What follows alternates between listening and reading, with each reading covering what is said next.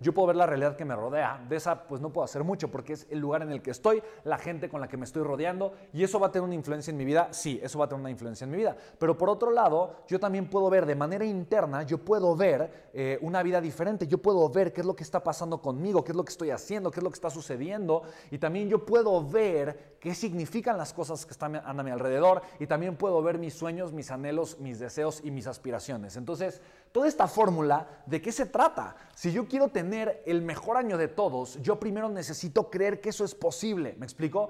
Por eso la proximidad es tan poderosa y tan valiosa. Por eso el que tú estés generando cercanía o el que tú estés generando proximidad, eh, y lo hemos dicho muchas veces, proximidad es poder, el que tú estés generando cercanía o proximidad con las personas que tienen los resultados que tú quieres tener y el que tú puedas estar cerca y lo puedas ver y lo puedas palpar. Por eso eso es tan poderoso en tu vida.